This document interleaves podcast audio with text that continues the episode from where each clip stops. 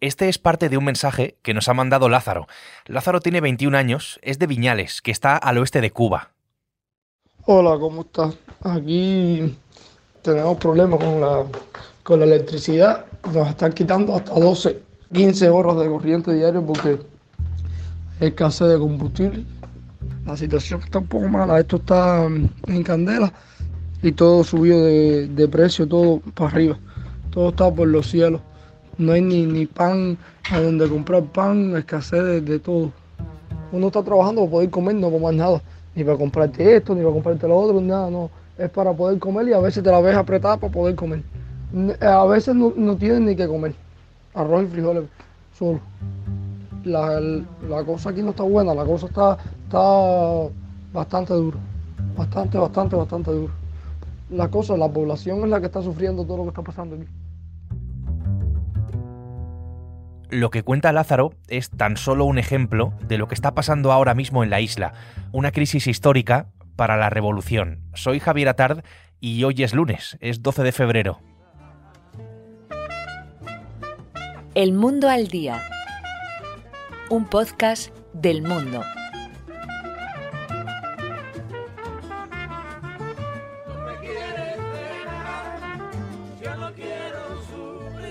Un dato que creo que sirve bastante para que tengamos un poco de contexto.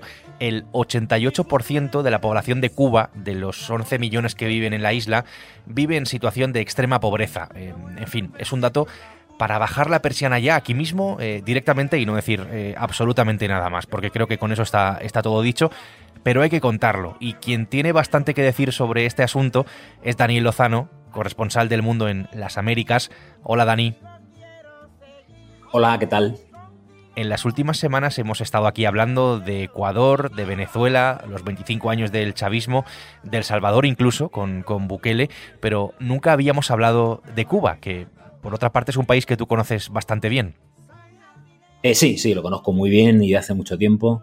Eh, Cuba es el, el, país más español fuera de España, ¿no? Y como dicen los cubanos, esto está imposible. O sea que tocaba hablar de Cuba está duro, como dice nuestro amigo Lázaro. Ahora mismo, Dani, el país está viviendo una crisis, decíamos, histórica. Las calles se están revolviendo contra el régimen, han logrado frenar el paquetazo, que son una serie de medidas económicas que quería implantar el presidente Miguel Díaz Canel con todo tipo de subidas, subidas eh, de la electricidad, del agua, el gas, la gasolina, en fin, entre otras cosas, eh, y lo han logrado por el gran malestar que estaba generando entre la población el gobierno cubano se ha visto obligado a, plantear un paquetazo económico, eh, tanto criticar a Milei con, con su paquetazo y el, gobierno cubano de izquierdas, ¿no? revolucionario, pues ha planteado una subida, por ejemplo, de la gasolina del 500%. ¿no? Eh, tenía muchas dudas eh, por la situación que vive el país y ese malestar social que está prendido y decidieron dar marcha atrás, al menos de momento, ¿no? Y además regalar a la gente la cabeza de Alejandro Gil Fernández, que el ministro de Economía, viceprimer ministro, número dos del gobierno, un tío con mucho poder, pero detestado por la población. Y en esa estamos, estamos en un stand-by, viendo a ver cómo va a reaccionar a partir de ahora Díaz Canel, ¿no? Nota oficial. El Consejo de Estado, a propuesta del presidente de la República y previa aprobación del Buró Político del Comité Central del PCC, acordó realizar los siguientes movimientos de cuadros. Liberar de sus responsabilidades como viceprimer ministro y ministro de Economía y Planificación al compañero Alejandro Gil Fernández. Este era el momento en el que la televisión oficial cubana, la única, eh, comunicaba la caída del número dos de, del gobierno después de que las calles se hayan revuelto ¿no? contra, contra el régimen. ¿Por qué dices Dani, eh, que lo acabas de decir, que el ministro de Economía, Gil Fernández, eh, es detestado por los cubanos? Porque le acusan de varias eh, medidas económicas fracasadas. Bueno, todas son medidas económicas fracasadas ya de hace mucho tiempo, pero él estuvo detrás de la famosa tarea del ordenamiento y, viene desde hace viene desde hace unos años, cinco, ¿no? De, 2018. Eh, también es verdad que luchando contra, contra algo que, que, es, que es una, bueno, pues una crisis sistémica, porque el sistema no funciona, pero agravada por, también por los propios errores del régimen cubano. Claro, es que entonces, eh, Dani, podemos decir que con casi nueve de cada diez cubanos eh, en la extrema pobreza y, y, con todo esto que estás eh, relatando, el país eh, de alguna manera se está ahogando y que, en fin, ha colapsado? Sí, está, si no es colapsado, a lo mejor la borde del colapso, pero ya en una investigación, una encuesta que hizo el, Observatorio Cubano de Derechos Humanos el año pasado, hace seis meses, el 86% de la gente eh, demostró que estaba harta eh, por la situación, el contexto económico y social. La inflación está llegando ahora, según Pavel Vidal, que es uno de los grandes economistas cubano está llegando a un 200%, aunque el gobierno solo reconocía un treinta y tantos por ciento a final de año. 200% estaremos a nivel de Venezuela, que ha sido que ha liderado la inflación en el mundo, ¿no? En 2023. Eh, bueno, apagones eléctricos, eh, los servicios no funcionan, eh, las colas de la gasolina, los hospitales hechos un desastre. todo eso repercute en esa, en esa emigración. Estamos ante la mayor diáspora de la historia de Cuba. ¿no? Te voy escuchando y, me surgen preguntas con lo que, con lo que dices, Dani. Eh, un tema que comentabas, una cuestión, eh, tema hospitales, que el gobierno cubano siempre ha presumido de, su sistema de, salud. ¿Es cierto que a la hora de ir al hospital eh, los cubanos tienen que llevar sus propias sábanas, su propio alcohol, algodones? Claro, es que eso, eso sí hace, hace décadas. O sea, ahí contamos en, lo que publicamos en el reportaje como eh, la niñita de dos años de Darien Columbí, que es una de las personas, uno de los activistas, eh, fotógrafo que habla, llevaba unos días sin dormir, la pobre un dolor de muelas, dos dientes picados y no había ni siquiera empaste para, para poderle empastar la muela. Con eso pasa con, con, casi todas las enfermedades, ¿no? Eso es lo que sufre el pueblo cubano. La sanidad cubana es un mito. Es un mito mmm, que más sirve al gobierno para sobrevivir, porque recuerda que las brigadas internacionales de médicos cubanos en el extranjero son la mayor fuente de ingresos que tiene el país. Em, a partir de ahí eh, puedes empezar a explicar muchas cosas, ¿no?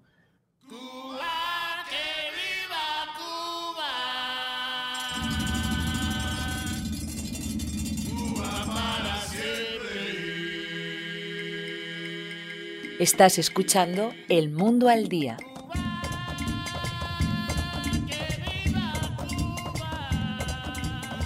estamos en un punto en el que Cuba vuelve a sentir pues vuelve a sentir hambre, como en el llamado periodo especial. Eh, tenemos que situarnos en los años 90 con la caída de la Unión Soviética. Eh, aquel momento, lo que pasó, eh, en aquel momento lo que pasó es que se cortaron todos los subsidios que llegaban desde allí, desde la Unión Soviética, con la consiguiente hambruna durante años que, sufrió Cuba, sufrió la isla satélite de, la URSS. No había nada para comer en el país y la situación pues cada vez se parece más a esa en este, en este momento. Tanto es así, y aquí hay una evidencia eh, sociológica, y es que la miseria pues llega de lleno también a los más convencidos con, la revolución, a los propios militantes comunistas, que no son una excepción eh, en todo esto. Así, eh, Dani se explica un poco mejor la marcha atrás del paquetazo. Claro, o sea, la pobreza está en el ochenta y tantos por ciento, ¿no? O sea, una de las del miedo que ha provocado esta marcha atrás momentánea es que ese malestar social que está en, en, todos los renglones de la isla también ha llegado a las filas revolucionarias, ¿no? si no nos entiende este código de ética para los cuadros de la revolución que se acaba de aprobar, ¿no? En el cual se exige mayor fidelidad, aún más lealtad al Partido Comunista y demás. Eso es porque hay miedo, porque la gente también sufre, solo la élite, que además exhibe su buena vida, solo la élite está, se beneficia hoy de, de la idiosincrasia, de todo lo que ocurre aquí en la isla, ¿no?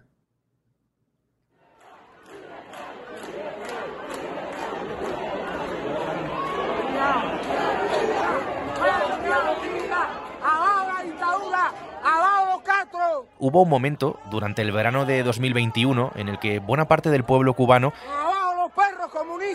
se levantó contra la situación que está viviendo el, país, porque más allá de la condición eh, deplorable de la economía, eh, en la que, por ejemplo, un jubilado percibe nada más que 5 euros al mes, que dan a duras penas esos 5 euros al mes para un kilo de leche, leche en polvo o para un cartón de, de 30 huevos, más allá de la economía, em, hablamos de un país con una ausencia total de libertades, con una maquinaria eh, de represión además perfectamente engrasada contra sus ciudadanos?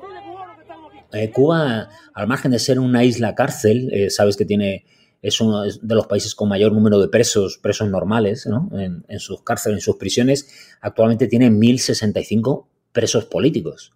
Es una cifra que se disparó después del, levantamiento popular eh, el estallido social del, 11J del 2021, del 11 de julio, ¿no?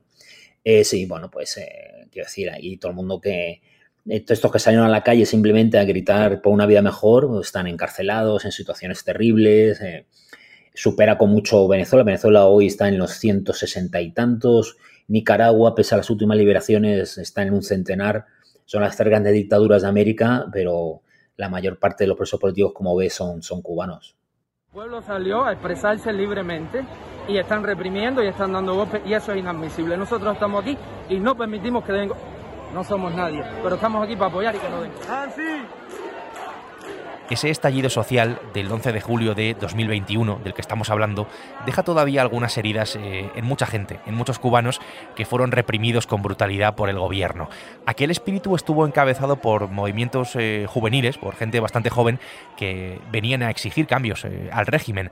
Uno de esos grupos, el Movimiento San Isidro, tenía al frente al artista plástico Luis Manuel Otero Alcántara. Pues bien, hoy, casi tres años después, permanece en una prisión de máxima seguridad de la isla. Nada me quita el empuje, porque desde niño me enamoré de lo eterno, así que no dejaré mi obra, nuestra obra inconclusa. Lucho por cerrar los ojos, enseño profundo. Gracias a Amnistía Internacional hemos podido escuchar a Otero Alcántara desde la prisión. Voy a repetir lo que él estaba diciendo en parte. Nada me quita el empuje porque de niño me enamoré de lo eterno. Así que no dejaré mi obra, nuestra obra, inconclusa.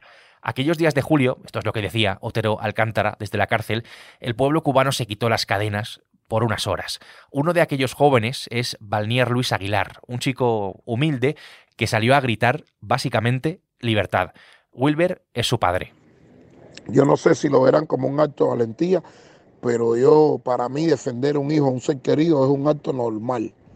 Yo simplemente lo que estoy haciendo es defendiendo a mi hijo de una injusticia que se cometió con mi hijo y mil y pico de personas más que están, exigieron, eh, eh, hicieron uso constitucional en las calles de Cuba y han sido sancionados como criminales. Wilber acaba de visitar a su hijo, preso político, Dani, em, en la temida prisión del Combinado del Este.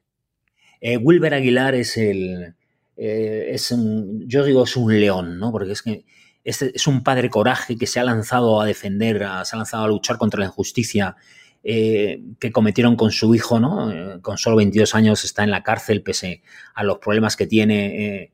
Eh, tiene una enfermedad mental, pero sobre todo es un tío que solo salió a la calle para quitar libertad. Tan valiente es Wilber Aguilar que se, presentó a principios de enero ante la Asamblea Nacional del Poder Popular, el Parlamento castrista, a presentar una petición de amnistía, no solo para, para su hijo, sino para todos los presos, los, mal, los mil y piquito presos que están, están en las cárceles cubanas hoy, ¿no? Yo creo que es un ejemplo, ¿no? De lo que puede llegar un padre en la lucha por la, por la justicia para su hijo, ¿no? En lo que se refiere al nombre de nuestro partido, Partido Comunista de Cuba. Se acabó la diversión Llegó el comandante y mandó a parar. Se acabó la diversión. Esta situación que a 2024 vive Cuba pues la verdad es que no viene de la nada, ¿no? Tiene un inicio bastante claro. La revolución bajó con barba desde las montañas en los años 50 contra la dictadura de Fulgencio Batista. Eh, además lo hizo básicamente para traer otra dictadura, el ideal marxista de la dictadura del proletariado, versión caribeña, que es el castrismo, Cuba se convirtió en un estado socialista de partido único, el Partido Comunista de Cuba, sin elecciones para elegir a sus eh, líderes, con un control total de todos los sectores de la sociedad con los medios de comunicación, por poner también otro ejemplo, eh, al servicio del Comité Central del partido? Eh, bueno, este pasado 1 de enero eh, la Revolución Cubana cumplió 65 años. Creo que es la edad suficiente para jubilarse, pero no, no, están por la labor. Cuba, en, cuanto a América Latina, yo siempre hablo de la excepcionalidad cubana, ¿no? por lo que representó pues, aquel aquella leyenda, ¿no? Los barbudos de Sierra Maestra, Fidel Castro, la revolución, acabaron con la dictadura, ¿no? Eh, con la anterior dictadura cubana, pero se convirtieron en otra. Pero es verdad que su, ejemplo se extendió por toda América Latina. Y todavía hoy, por ejemplo, fíjate, Gabriel Boric, el presidente chileno, que es el más progresista de la patria grande, o por no decir el único, critica con dureza la falta de derechos humanos en Venezuela, critica con muchísima dureza Nicaragua, pero no se atreve con Cuba, porque, porque Cuba, Cuba tiene varios de sus ministros crecieron en Cuba, ¿no? Eh, cuando el exilio de, Pinochet. Eh, hoy está al frente del país, está Miguel Díaz Canel, eh, que es el sucesor, el elegido por Raúl Castro para sucederle. Es un tipo al que, al que fue formando el propio Raúl Castro desde que, desde que era un dirigente regional ¿no? del Partido Comunista. Cuba hoy, evidentemente, es el, mejor ejemplo del, fracaso revolucionario. Es un país sin libertades, donde la gente se quiere ir, todos se van, se ha convertido en el país más viejo de América porque los jóvenes no quieren estar. Y yo creo que Cuba, para los cubanos, para quienes luchan por la democracia, lo tienen muy difícil. Pero claro, la revolución ya presenta unos achaques eh, que van mucho más allá de esa jubilación de 65 años. Como tantas veces a lo largo de 65 años, la subida ha sido ardua y por momentos hemos tenido que retroceder, pero llegamos. En el camino del ideal socialista, como nos han enseñado Fidel y Raúl, llegar Fidel Castro falleció en el año 2016, lo sucedió durante unos años su hermano Raúl.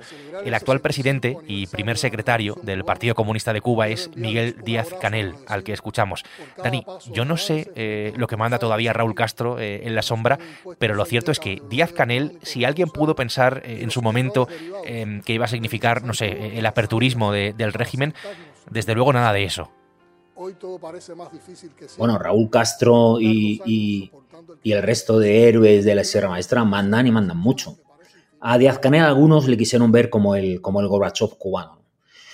Pero yo, yo no, no, lo creo en absoluto. Eh, mucho más desde que en la tarde famosa de, la rebelión de julio eh, salió por televisión para, para ordenar, dio una orden de combate para reprimir con fuerza a los miles y miles de cubanos que estaban en las calles y es una excepción. Mm, Díaz Canel es una excepción para los propios cubanos, ¿no? Y con toda la situación que tienen los cubanos encima, que estamos contando, eh, ¿tiene la revolución, Dani, fecha de caducidad? o sea, eh, bueno, 65 mm, años, ahí es que lo dice todo, ¿no? No. Eh, lo que sí tiene ante sí el reto de o cambian la economía. Sabes que ya el año pasado ahí el régimen eh, se entregó un poco a los rusos para que mm, unos asesores rusos eh, convirtieran la actual comunista, que es herencia de la antigua Unión Soviética. Lo peor de la economía soviética lo heredaron los cubanos, pero ahora querían apostar por una especie de capitalismo de Estado autoritario. Y en esa transición estaban, pero con todo lo que está pasando veremos hacia, hacia dónde van, ¿no? Pues esto es lo que está pasando en Cuba. Esta es la crisis histórica que, viven los cubanos. Dani, gracias. Eh, un día más. Hasta la próxima. A ti, gracias.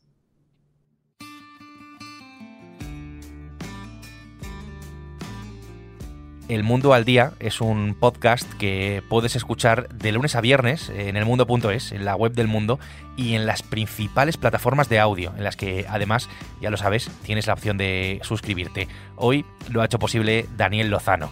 Mañana, martes y una nueva historia. Hasta entonces, gracias y saludos de Javier Atard. Has escuchado El Mundo al Día, un podcast del mundo